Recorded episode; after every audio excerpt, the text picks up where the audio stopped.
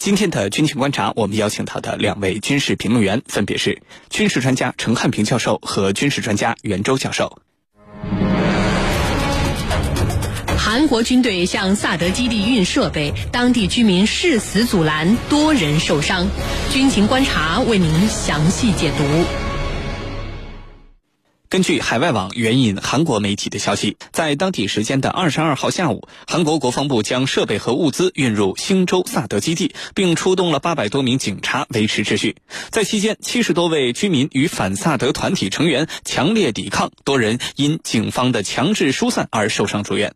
早前，韩国军方宣称，这次向萨德基地运送的是改善官兵生活条件的设施和物资，但是民间的反萨德团体却认为，军方运送的实际是。改善萨德性能的装备，因此在二十二号的一大早，他们就占据了通往基地的大桥，试图阻拦军方的车辆，并且高呼着“萨德撤，和平到”以及“让美军撤走”等等口号。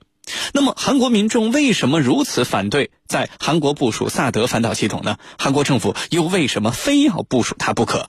接下来，郝帅邀请军事评论员和您一起关注，袁教授。请您先为我们介绍一下萨德反导系统这款武器装备的作战性能如何呢？呃，好的。自从萨德入韩之后呢，呃，可以说美国雷神公司、洛克希德马丁公司和波音公司联合生产的萨德反导系统啊，在我们的军迷朋友中啊，就广为人知了。那么萨德呢，呃，属于末端高空反导系统。呃，所谓末端高空呢，指的实际上是大气层附近的空域，也就是说啊。萨德反导系统是拦截大气层附近呃飞行的导弹的。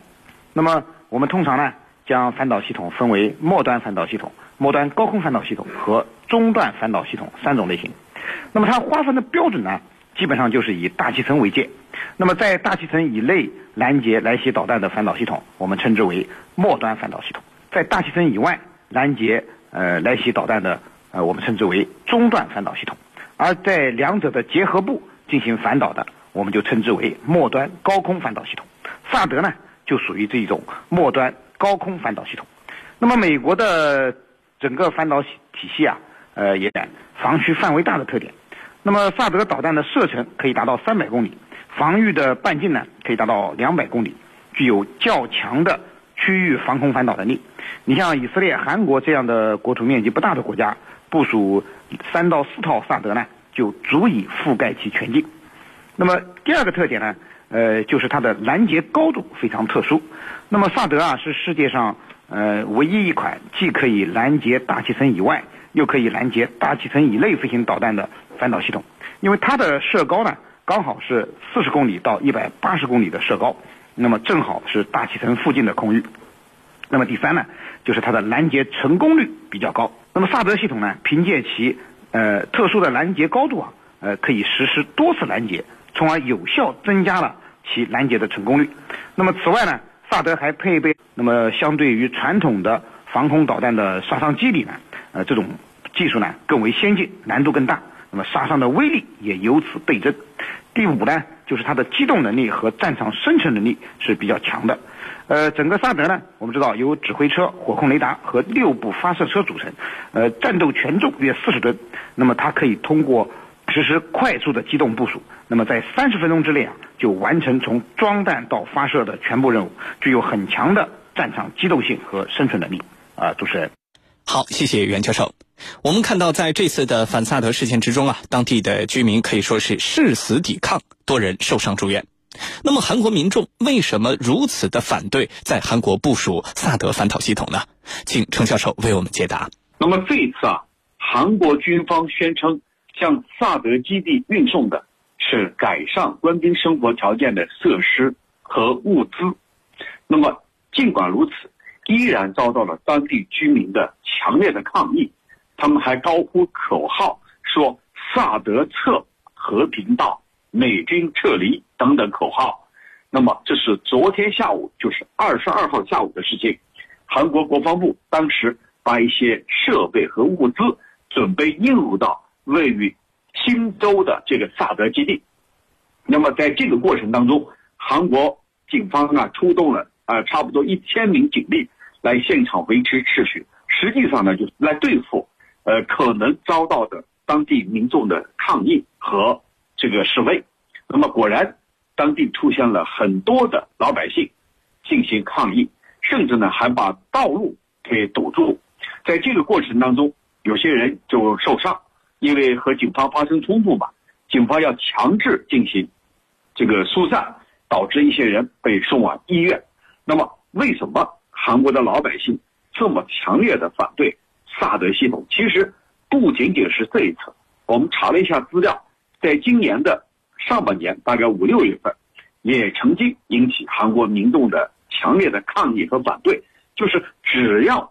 美国向这个地方运送一次装备，那必然会引发强烈的风波。而上半年呢，据说是更换的设备，呃，把这个更加先进的设备，就是升级版的设备运来了，那么遭到当地的反对。而这一次呢，很有意思，这一次刚才我们说了，韩国军方说是往基地里送补给的，就是给官兵们改善生活用的一些物资，并不是，呃。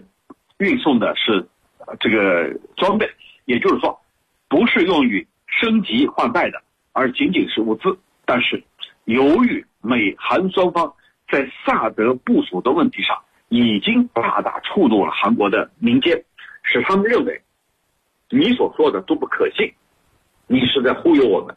尽管你说是改善这个基地里官兵们的生活设施和条件，但是他们仍然相信。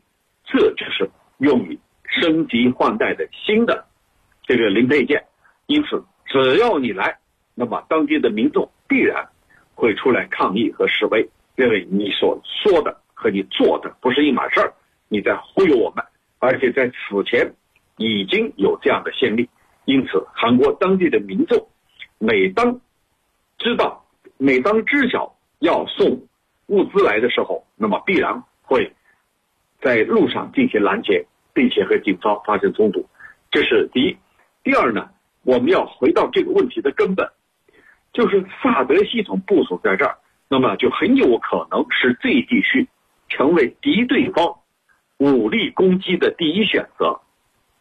因为萨德它起到攻防的两方面的作用。那么，如果真的爆发冲突和战争，对方一定会先摧毁萨德。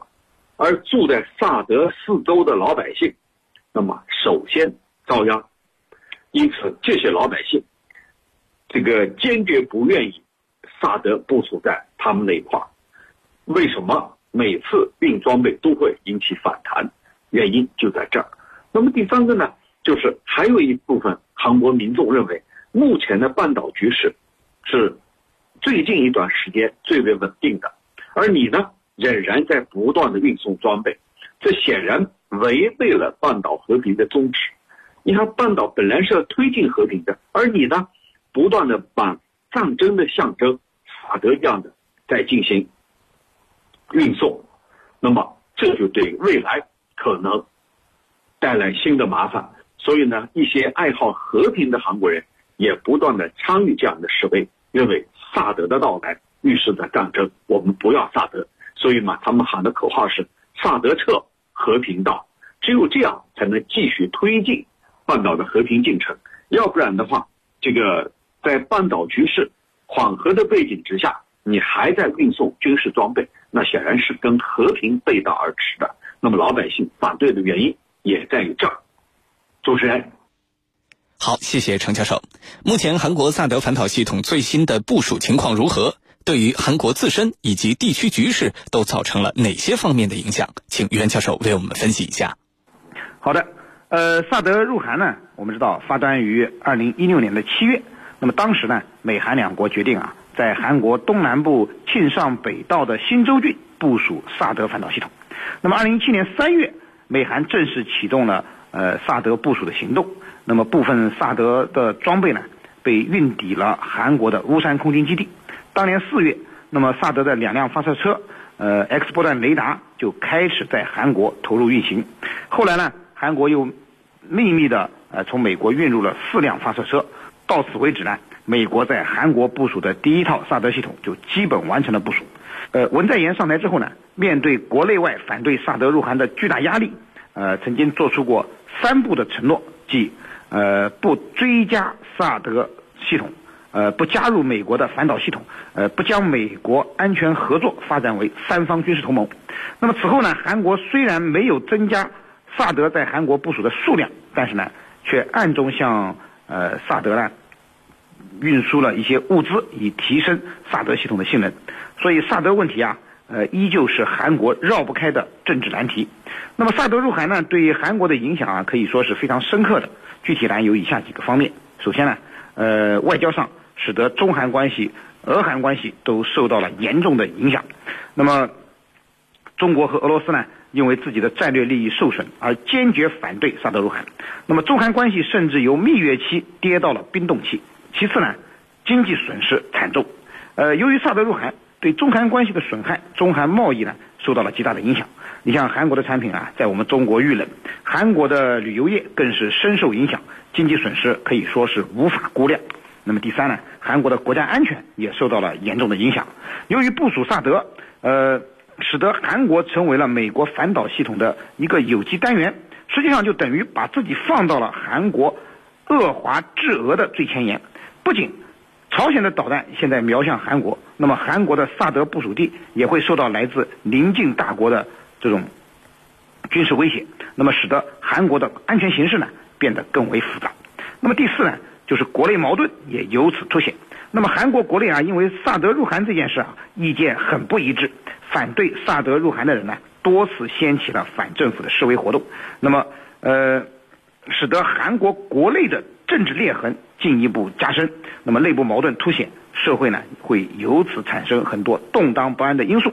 总之呢，呃，萨德入韩呢，对于韩国而言啊，绝对是一件得不偿失的事情啊，主持人。好，谢谢袁教授。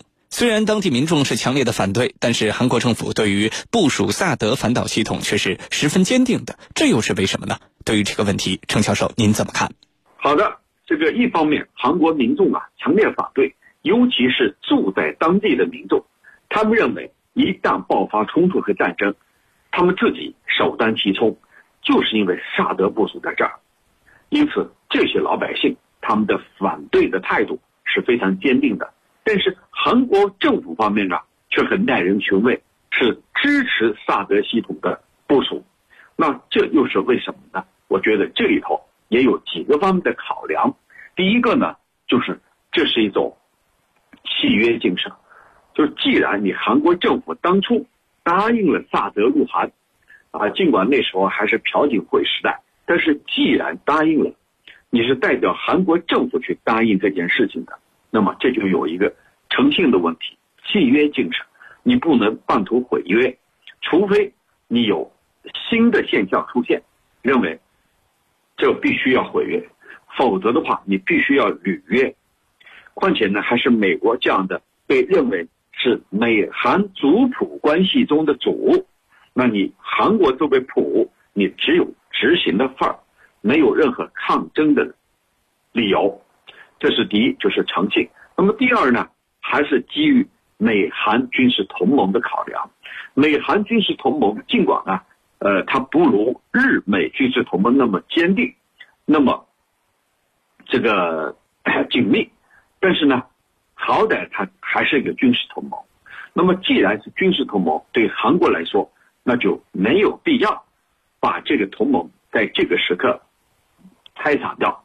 必须维持这样的同盟，只有维持这样的同盟，对韩国来说才能有效的去应对来自于北方或者其他方面的威胁和挑战。因此，韩国政府始终非常的坚定对部署萨德导弹系统，这是从两国同盟的体系当中来说的。那么第三个呢，就是韩国政府内部那一定有一些人，尤其是一些保守派，他认为。不管怎么说，萨德尽管有反对之声，但是它放在这儿，它还是能起到保护咱们韩国的作用的。至少呢，可以使朝鲜方面不再挑衅啊，使他们意识到韩国还有萨德系统。那这是韩国政府内一些保守派人士他们的想法，认为这可以保护我们韩国啊，至少它的存在就可以使对方感到忌惮啊。那么这些。这个保守派人士有没有其他的考量呢？当然有，这个其他的考量就是利用萨德针对咱们中国。其实从萨德入韩的一开始，美国的意图就是醉翁之意不在酒，根本不是针对朝鲜的，绝对是针对咱们中国的。因为萨德系统它是末端雷达、末端导弹防御系统，就是在导弹落下的那一瞬间去拦截。其实不是，萨德还有其他的功能，稍微一改装，它的功能就体现出来了，可以对对方进行实施主动打击。那这个功能啊，就是在萨德进行稍微改装之后所具备的。那么，这对保守派人士来说，这可以投美国所好，来达到遏制咱们中国的目的。而遏制中国，又是美国当前这个鹰派政府所推出的，就是国家安全战略里头的一环——大国竞争。大国竞争跟谁竞争呢？就是跟中国和俄罗斯。跟中俄去进行竞争，那么韩国、日本这些都是美国可以倚重的重要的马前卒。通过萨德系统，可以很好的起到这方面的作用，使美国呢在大国竞争、大国博弈当中啊如虎添翼。这是这些保守派的想法。主持人，好。感谢我们两位军事评论员的精彩解读。最新的军情热点，我们将持续为您关注。以上就是本期军情观察的全部内容。我是郝帅，代表编辑李轩、魏青、赵晨。感谢您的收听。更多的广播节目、优选音视频，还有大蓝鲸商城，请登录大蓝鲸 APP。各位听众，我们明天节目再见。